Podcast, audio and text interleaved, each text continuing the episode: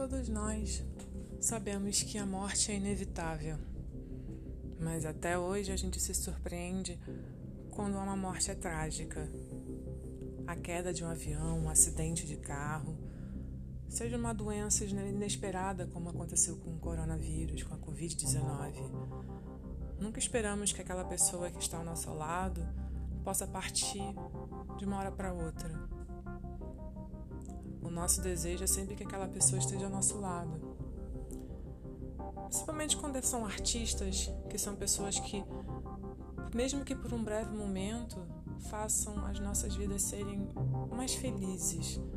São aquelas pessoas que nos dão um pouquinho de esperança através da arte, através da música,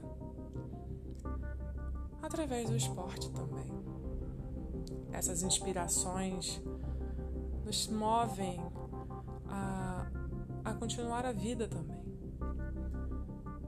Então, perder a Marília Mendonça tão nova, com apenas 26 anos, com, tinha uma estrada pela frente, deixando um filho pequeno.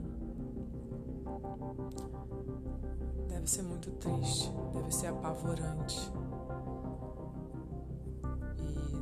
A gente não tem como mensurar o estado da mãe, da família, assim também como aconteceu com o piloto, o copiloto, o tio dela, que também era assessor, e o produtor.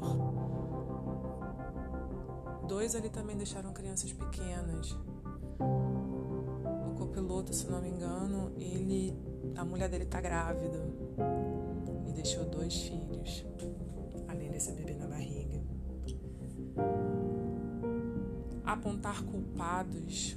Será que podemos apontar culpados?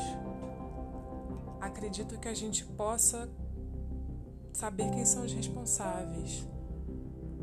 Foi a torre de energia, foi aquele cabo que estava lá, foi falta de sinalização, era dia, estava nublado, a torre não falou que tinha no meio do caminho para o piloto, o avião entrou em pane, aconteceu alguma coisa. Nós não sabemos.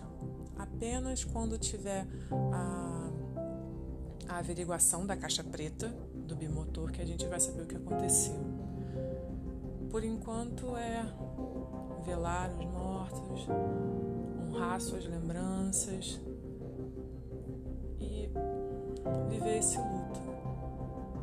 pode ser breve, como pode ser para a vida toda, como é o caso dos familiares das vítimas do acidente de ontem.